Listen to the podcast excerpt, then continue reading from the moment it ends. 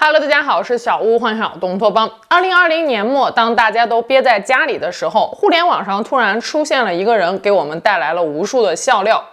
年轻人不讲武德，大意了没有闪，耗子尾汁，闪电五连鞭，这些流行热梗都出自他之口，他就是马保国。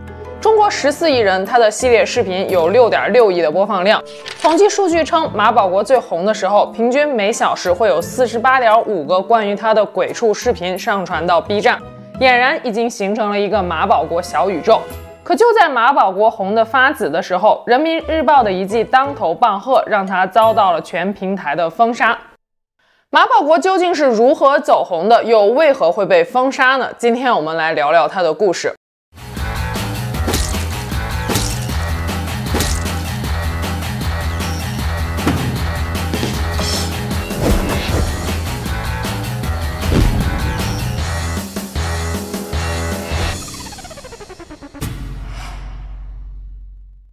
马保国一九五二年出生于河南，他的人生经历非常丰富，参过军，上过大学，进过国企，做过干部，还曾漂洋过海教过洋人功夫，称得上是个传奇人物。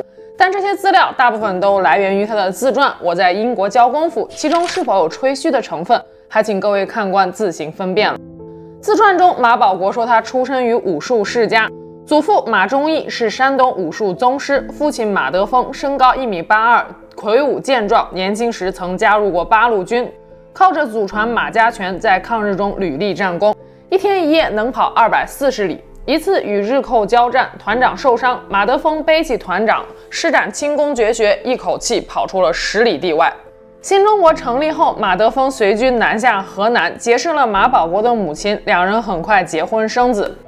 马保国在接受采访时，经常提起他童年时的一件趣事。说那是三岁的时候，一个仲夏的夜晚，外祖母带他在外面乘凉，遇到了一只狼，外祖母吓坏了，可是小马保国却一点都不害怕，还以为那是一条狗。自那之后，全家人都说马保国这辈子注定不平凡。小学三年级起，马保国的父亲就开始教他习武，每天早上五点，马保国就起床到村口的井边挑水练功，先练弓步，再朝着井内俯冲几百拳，之后再担水。村里的老人说，如果能练到一拳把几丈下的井水隔空打起来，便可以在数步之外空拳将人击倒。高中毕业之后，马保国报名参军，很快顺利通过了政审和体检。入伍之前，父亲问马保国还有什么特别想做的事情吗？马保国说：“那你就再教我几招绝学吧。”马德峰把战争年代用过的一些擒拿技巧传授给了儿子。马保国一共在部队待了五年。一九七六年，十年动荡时期结束，新一代领导人接住了历史使命，部队开始裁军。七六年五月，马保国复员，被分配到了河南省南阳市当工人。但很快，他将第一次抓住时代的大势。一九七七年冬天，邓小平顶着重重压力恢复高考招生制度，五百七十万考生走进了被关闭了十余年的高考考场，马保国就是他们中的一员。他以二百四十八分的成绩考入了南阳师范专科学院读中文系。别小看这只是专科，要知道当时专科也是很牛的。师专三年期间，马保国比当工人的时候有了更多习武的时间。一九八一年，马保国师专毕业，被分配到了南阳东站当第一站长兼法人。一年后，接受过高等教育的马保国被省交通厅选为预备干部。一九八二年五月，马保国参加了国家交通部组织的考试，并于同年九月进入了西安公路交通大学学习公交管理。这所学校正是后来的二幺幺名校长安大学的前身，在当时更被誉为是中国公路交通界的黄埔军校。不过，比起学历，在西安公路交通大学学习期间，最让马保国感到骄傲的经历是认识了物理学教授。同时，也是河北易行拳大师的上计。上计从现代力学、磁场学和中医的角度向马保国讲解了易行拳的拳理，让马保国深受启发。一九八五年，马保国从西安公路交通大学毕业，回到了原工作单位工作。此后，经常出差。一次在郑州火车站，一张印有“欢迎天下武林朋友当面切磋”的小广告吸引了马保国的注意。他按照小广告的地址，在一间小宾馆内见到了精通峨眉和武当功夫的大侠郭声海。见面之后，马保国二话不说，直接开干。当时郭大侠已经年近七十岁了，只见他坐着不动，待马保国出拳到半路的时候，双腿摆动，轻松化解了攻势。马保国赞叹说道：“你有真功夫呀！”当即便要提出想要拜师学艺。郭大侠说：“学可以，但我以此为生，你得交学费。”此后几年，每次去郑州出差，马保国都把平日里攒下的私房钱悉数交给了郭大侠学功夫。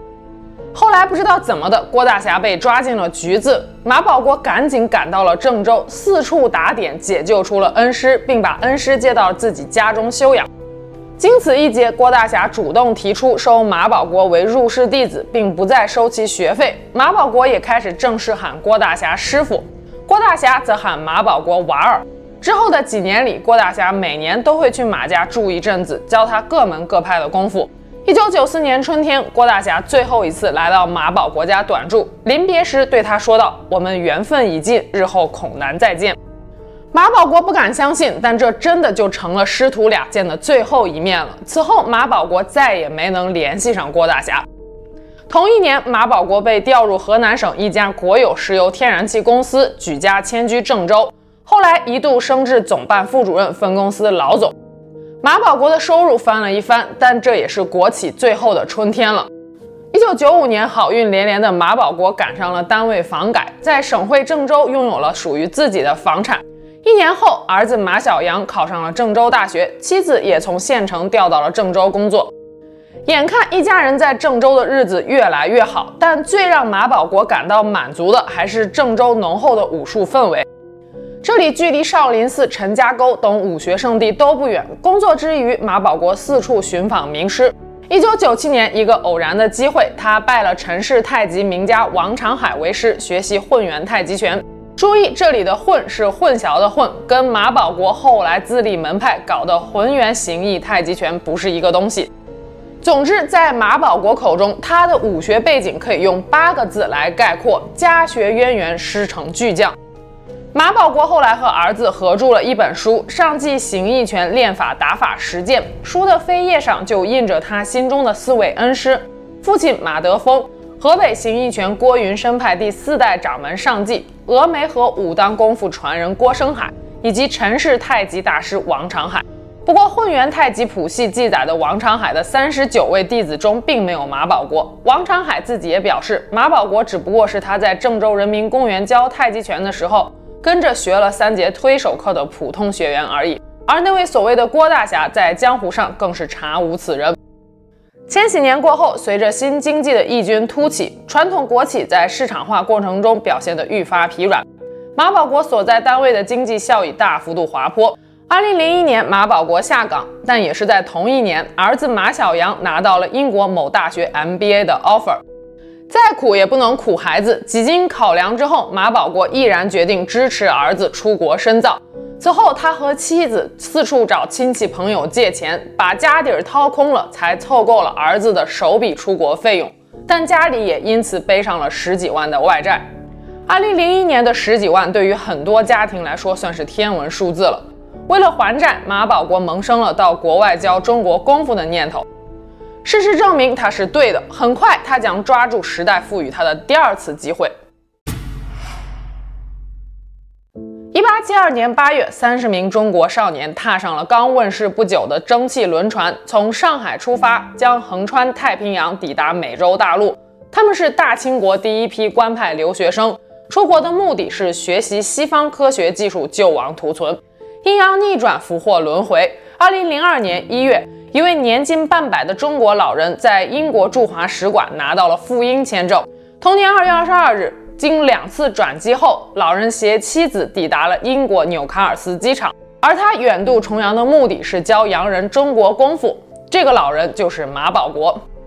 不过，马保国刚到英国的日子并不好过。他试过一大早在英国的公园里打太极。意图吸引早起到公园晨练的人，可没想到英国人根本就没有早上去公园晨练的习惯。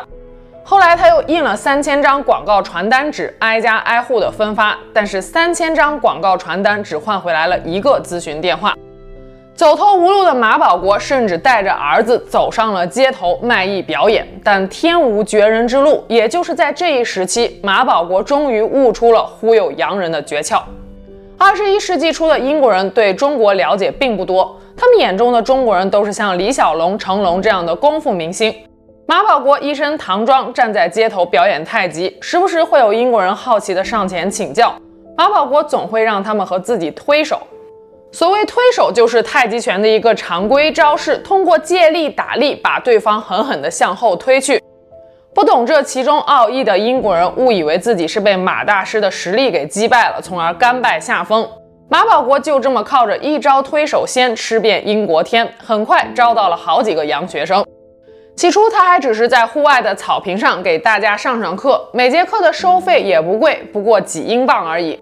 大约一年后，弟子越来越多的马保国正式租了场地，开了混元太极武馆，学费也随之涨到了每节课四十英镑。二零零四年，马保国顺水推舟地成立了英国混元太极拳协会。混元太极是陈氏太极名家冯志强老师及毕生之研修于二十世纪八十年代中期创立的拳种。也不知道马保国有没有跟陈氏太极的传人们拿过授权。反正协会成立之后，马保国的学费瞬间飙升到了每节课八十英镑。此后，马保国一家人在英国过上了衣食无忧的日子。二零零七年，随着儿子马小阳 MBA 学成毕业，马保国也决定回国发展。零七年一月二日上午十点多，英国纽卡尔斯机场，几名洋人帮一位老者提行李，而这位老者正是马保国。这些洋人们都是他的关门弟子。早在马保国的回国准备阶段，他的三十多位洋弟子就已经开始四处张罗为他饯行了。有报道称，马保国从英国回来时带了四五十万，不仅还清了外债，还给儿子在上海买了一套房，当然只是付了首付。不过怎么说也算得上是荣归故里了。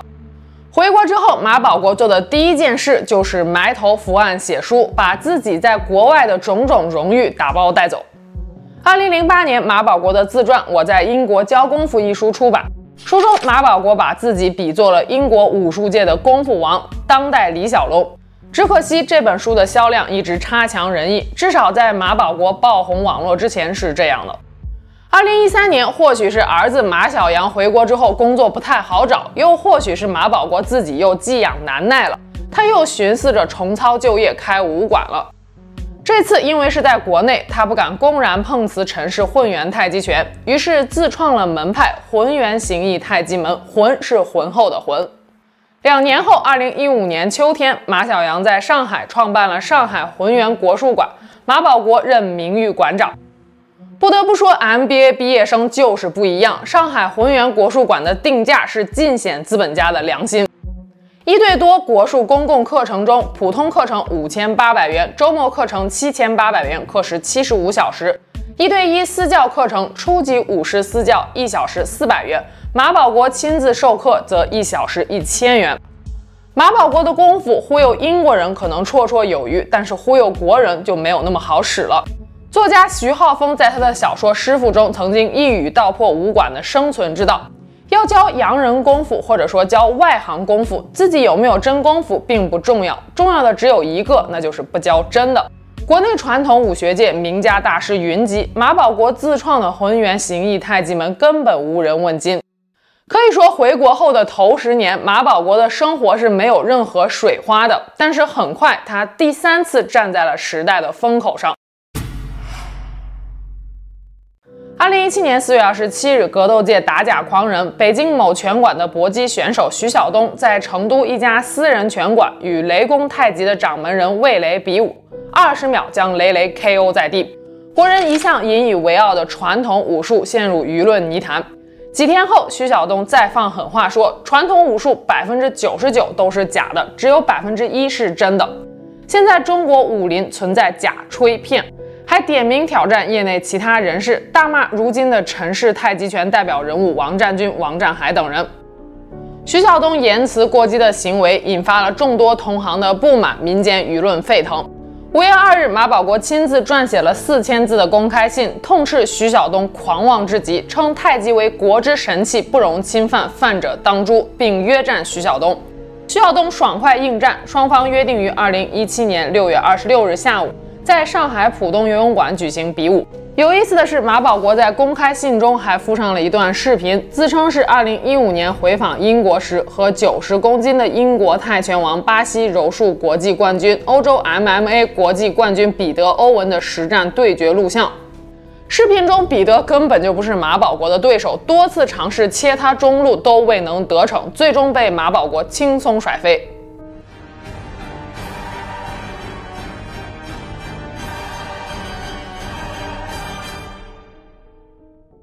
这段珍贵的影像资料在网上传开之后，许多大师都表示说看不懂，网友们也纷纷攻击说这是摆拍，是假打。马保国听了之后非常的生气，他说确实是假打，但假的是他，他没有真打 Peter，他要是使出真功夫，Peter 是一招都接不住的。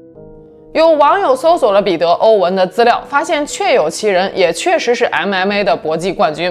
随着事态的发酵，视频甚至漂洋过海传到了彼得本人那里。他回应说，这是几年前他受雇出演的一支宣传影片，所有动作都是设计好的。没想到会被马保国剪辑成这个样子，只是觉得很可笑，也有点心疼马保国。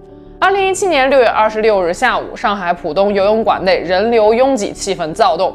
徐晓东提前一个半小时就到场热身了。马保国带着妻子、儿子、一众弟子于赛前二十分钟姗姗来迟。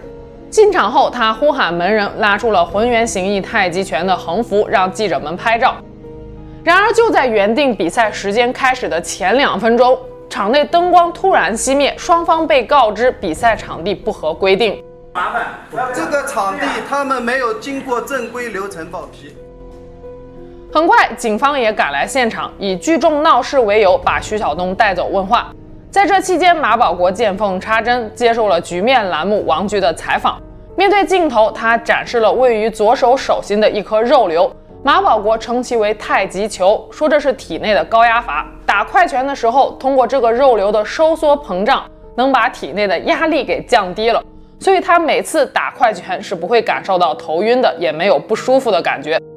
不少网友拿这个所谓的太极球开玩笑，说马老师应该赶紧去医院看看，上午挂号，下午球就能切掉了。几年后，马保国也确实将手上的太极球给切了。采访中，马保国还告诉王局说，雷雷之所以会输给徐晓东，是因为雷雷根本就不懂实战。那你觉得那个雷雷他？雷雷不懂，不懂实战，不懂，他拿那个架子都不对。马保国点评雷雷说：“他架子不对，直进直退，而不是滚进滚出，身体不是螺旋状的。说他不会推手接手，他还亲自向王局示范了什么叫做接手。你打吧，随便打，我不会打啊，不是你打我就行了，你我不我不看你随便打，打哪儿都行啊，你打我哪都行。哎呦呦，不行，我不行，你知道。”马保国接受采访期间，徐晓东的团队联系了新的比赛场地，并向马保国提出了更换场地、重新比赛的请求。马保国同意了。可到了新场地之后，马保国却以时间太晚了为由拒绝比赛。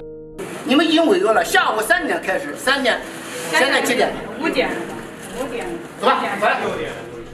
事实上，即使当天马保国敢于应战，这场比赛也是无法进行的，因为徐晓东一直在接受警方的问话，直到晚上八点，上海所有的武馆都关门了，警方才允许他离开。事后对究竟是谁报的警，双方展开了争论。徐晓东称是马保国的侄子马斌报的警，而马保国却说自己根本就没有一个叫马斌的侄子。王局通过第三方核实了报警信息，当天的确是有人连续报警。时间大约是两点十分到两点半之间，报警人所报的身份的确是马保国一方的人。他在电话里甚至说出了这样的话：“你们到底来不来？管不管？”不过也不排除有人冒用马保国一方的名义报警。针对此事，少林护法第一武僧释延觉说：“马大师把太极的脸都给丢尽了，说好比武，最后玩起了套路。总之，这场世纪对决就这样泡汤了。”闹剧结束后不久，马保国和儿子在上海开的浑源国术馆因为长期招不到学生而关闭。约战徐晓东让马保国在互联网上崭露头角，此后他沉寂了三年，直到二零二零年一飞冲天。二零二零年三月十日，终极格斗冠军赛 UFC 在美国拉斯维加斯举行。当天，中国 MMA 女格斗家张伟丽一举战胜了曾经五次蝉联世界冠军的波兰选手乔安娜，卫冕 UFC 女子草量级金腰带。张伟丽一下子就冲上了热搜。赛后，马保国是这样点评张伟丽的：说他打法太蠢，因为没有学过传统武术，他打别人的时候也在被别人打。张伟丽的教练简直就差得太远。马保国自称，我打欧洲 MMA 冠军彼得时，他一点都挨不到我的身。网友说：“马大师，那你敢上擂台跟张伟丽打吗？”马保国回复说：“当然敢。”还说道：“伟丽为国争光很好了，但我看了他的动作，真的很可惜。喷子们，请讲理，有理走遍天下。”看懂了我打彼得的视频，再骂也不迟。请伟丽谅解我这个七十岁老人的苦心，不要再用硬拼的傻方法。传统功夫这样好用，竟然没人能理解，可悲！我可以和伟丽切磋一下，但只有一个条件：穿鞋打，只打两分钟，在硬地板上打。你们联系我，点到为止，不伤他，因为他是英雄。对于马保国的挑战，张伟丽的教练蔡学军在一次直播中回应声称，不敢相信这是传统武术大师说的话。如果真的说了这样的话，那真是为老不尊了。点评张伟丽事件过后没多久，二零二零年五月十七日，万众期待之下，马保国终于要展示他的真功夫了。这天，民间武术赛事组织演武堂在山东淄博举办了演武堂之十六搏击比赛，马保国受邀参赛。他所出的分组是六十七岁至七十二岁组，他原本的对手是淄博太极内功研究会会长，现年七十岁的李贤春。但是李贤春在进行赛前体检时，被医生裁定为不适合参加剧烈运动，无奈退赛。马保国的对手就这样阴差阳错的变成了四十九岁的王庆民。赛前主办方不讲武德，突然换人，马大师大意了，没有拒绝。比赛当天，只见马保国一身白衣，仙风道骨，颇有几分扫地僧的气度。对决开始之前，裁判把马保国叫到了一边，说明了比赛时的基本规则。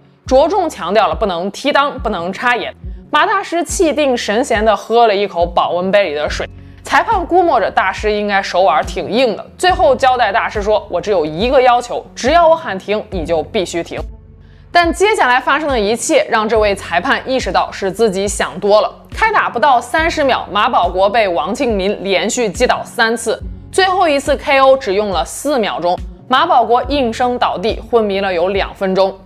场上的王庆民彻底傻眼了。此时他脑海中可能浮现了很多问题：我是谁？我在哪儿？和我对打的真是指点江湖的武林大师马保国吗？他越想越困惑，越想越迟疑，四处张望了一会儿之后，干脆从镜头里消失了。王庆民绝对是史上最低调的胜利者，他把原本应该属于胜利者的欢呼声全部都留给了晕厥了的马保国。马保国从此一战成名。虽然输了比赛，却赢得了全网的关注。此事件一连几天引发网络狂欢，持续霸占各大社交平台热点。值得一提的一点是，很多媒体将这场比赛称为是现代搏击 KO 传统武术。当王庆民在事后接受采访时表示，他从来都没有接触过西方搏击，他所练的就是形意拳。这个我要有必要澄清一下，因为西方的一些搏击术啊，我从来没有接触过。我就是纯正的，呃，中国传统武术，我只会传统武术，所以说我觉得这就是我和马保国先生，呃，一场传统武术之间的切磋和交流吧。这么说来，马保国和王庆民的门派还颇有一些渊源呢。马保国自称师承河北形意拳郭云深派第四代掌门尚继，他所创立的门派浑元形意太极门中也有形意二字。但王庆民却尴尬地说道：“真看不出来马保国练的是什么拳法。”公开信息中，马保国和王庆民的人生经历也有几分相似之处，他们都曾经参军入伍，也都曾经在部队上练过擒拿格斗。二零零五年，王庆民来到山东淄博，师从李本兴练习九节鞭。而马保国最拿手的招式叫做松果糖豆闪电五连鞭，我们一起来欣赏一下。我打一个连五鞭啊，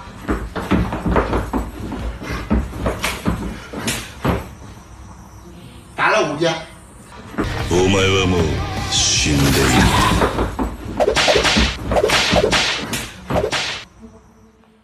不久后，有网友考古发现，这已经不是马保国第一次挨打了。二零二零年初，他就曾经发布过一段右眼青肿的视频。视频中，马保国说有两个年轻人来找他，说想学点传统功夫治疗颈椎病。他跟两个年轻人说：“你们在健身房练的那都是死劲儿，不好用。”年轻人不信邪，非要找他切磋。几招下来，他都轻松化解了。但就在他准备收拳的时候，年轻人偷袭了他的右眼。他说这两个年轻人是有备而来，不讲武德，规劝他们好自为之。我一说他，啪就站起来了，很快啊，然后上来就是一个左正蹬，一个右鞭腿，一个左刺拳，我全部防出，防出去了啊！防出去以后，自然是传统功夫以点到为止，右拳放在了鼻子上，没打他。我笑一下，准备收拳，因为这时间。按传统功夫的点到位置，他已经输了。如果这一拳发力，一拳就把他鼻子打骨折了。放在鼻子上没有打他，他也承认我先打到他面部。他不知道拳放在他鼻子上，他承认我先打到他面部啊。我收拳的时间不打了，他突然袭击左四拳来打我脸啊！我大意了啊，没有闪。哎，他的左拳给我眼啊右眼蹭了一下，但没关系啊。我说小伙子，你不讲武德，你不懂。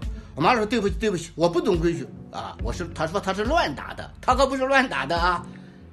噔噔鞭腿左刺拳，训练有素。后来他说他练过三四件泰拳啊，看来是有备而来。这两个年轻人不讲武德，来骗，来偷袭我六十九岁的老同志，这好吗？这不好。我劝这位年轻人。好自为之，好好反思，以后不要再犯这样的聪明，小聪明啊！呃，武林要以和为贵，要讲武德，不要搞窝里斗。谢谢朋友们。这段视频被扒出后，迅速引爆网络。视频中的话，一个左正蹬，一个右鞭腿，一个左刺拳，我大意了，没有闪。年轻人不讲武德，耗子尾汁，等等，都成了当时的网络热梗。有 B 站搞配音的 UP 主亲自给马保国的这段视频配上了外语，听起来还是别有一番风味的。I said it's useful. Traditional Kung Fu has a melt power. Foreign challenge thousand Jin. 200 pound English couldn't beat my one finger. Ah. He said he want to try try. I said okay. After this, he suddenly stood up very quickly. Ah. Then he come up. One left kick. one right kick. One left punch. I have defend defender. Ah. Defender and ah, naturally traditional Kung Fu. Just practice. These two young men very rude Two cheat. Two sneak. Sixty-nine years. Old man is it good? Not good. I warn this young man. How's the weather? Think better from now. Don't do this tricky, little tricky 啊。打伤马保国的年轻人是一位身高一百八十六公分、体重八十公斤的泰拳爱好者，化名 Jason。他向记者表示说，他和另一位朋友因为去健身房撸铁时姿势不标准，伤了颈椎，尝试了各种办法都没能治好。后来听说马保国的站桩功夫可以治疗颈椎病，就抱着试试的心态拜访了马保国。见面之后，马保国非要让 Jason 去打他。Jason 多次表示说，不是过来切磋的，是过来学习站桩的。此时，马保国突然偷袭了 Jason。Jason 出于条件反射进行了反击，前手刺拳将马保国的眼睛给打肿了。意识到打伤了马保国，Jason 和朋友赶忙上前去搀扶，并且道歉。马保国也接受了道歉，双方坐下来聊天。马保国开始讲述他在英国如何击败欧洲 MMA 冠军彼得的事。当 Jason 提出想要学习站桩时，马保国说私教一节课一千块钱，十节课起步，谢绝还价。两个年轻人被这价格吓得后退了。这段耗子尾汁的视频彻底让马保国火出了圈。从十月底开始，年轻人聚集的 B 站刮起了一股强劲的马保国风，模仿剪辑特效，关于马保国的二创视频以迅雷不及掩耳之势席卷了整个 B 站的鬼畜区。开口不搞马保国，阅尽万篇也枉然。传统功夫不讲武德，你好自为之。左正蹬，右鞭腿，左看右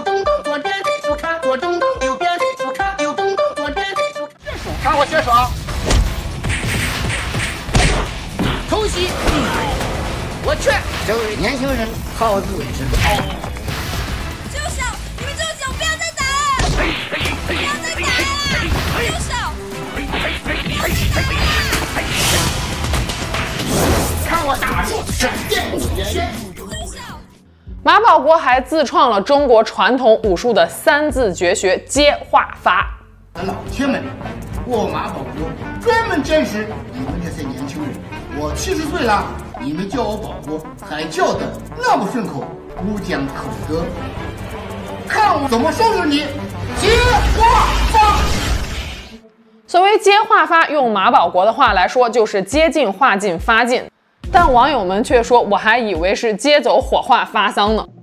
截止到二零二零年十一月中旬，关于马保国视频的总观看量就超过了六点六亿，将近两万个视频，然后有六点六亿次观看。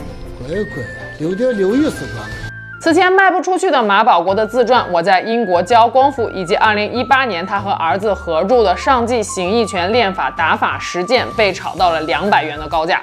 一瓶蹭热度的耗子尾汁卖到了六十八元，马保国的亲笔签名九十九万九千九百九十九元。十一月二十三日，有人在海南蹭热度，注册了海南耗子尾汁文化传媒有限公司，经营范围包括互联网直播服务等等。公司成立的当天，甚至还冲上了热搜第一。二零二零年十一月五日，马保国在微博上发布消息称，最近网络上的信息实在是太杂太乱了，自己想要回归平静的生活，将远离武林是非圈子。可马大师离得了江湖，江湖却离不开马大师。马保国隐退了仅仅一天后，十一月十六日，他又突然宣布进军娱乐圈，将出演郑阳导演的电影《少年功夫王》。发布会现场，马保国还为大家展示了他的五连鞭和三连锤。我打一个闪电五连鞭，朋友们看一下。嘿，闪电五连鞭，二十个动作瞬间打完。我再打一个连三锤，让朋友们看看。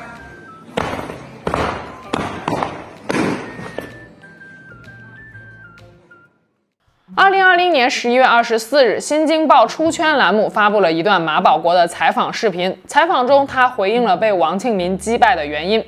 为什么五月那次王庆民那次？我就我就提一个问题：我平时的出拳速度是这么吗？能是能是这个速度吗？为什么我比武的时间这么慢的速度？为什么？我就让你说这个原因，什么原因？我不知道，我也不知道。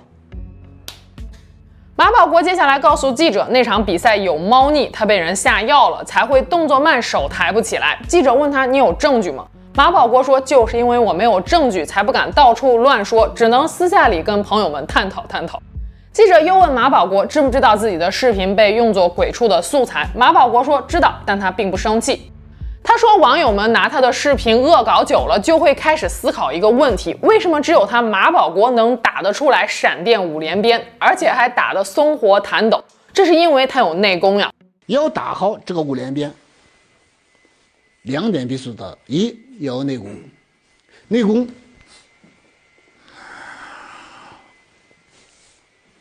意念、动作、呼吸。”三者的有机配合，